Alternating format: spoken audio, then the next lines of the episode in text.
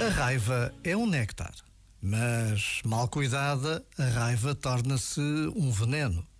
Mal cuidada, a raiva ou se volta contra nós próprios, em forma de autodesprezo e autopunição, ou então volta-se contra quem está à nossa volta, em forma de agressão. Isso explica a má fama que tem. No entanto, a raiva em si é um dom, porque na sua essência é força, é energia, é vitalidade. Bem precisamos da raiva para tomar uma direção, abrir caminhos e definir fronteiras. Na sua melhor expressão, ela ganha outro nome: assertividade. Já agora, vale a pena pensar nisto. Este momento está disponível em podcast no site e na app.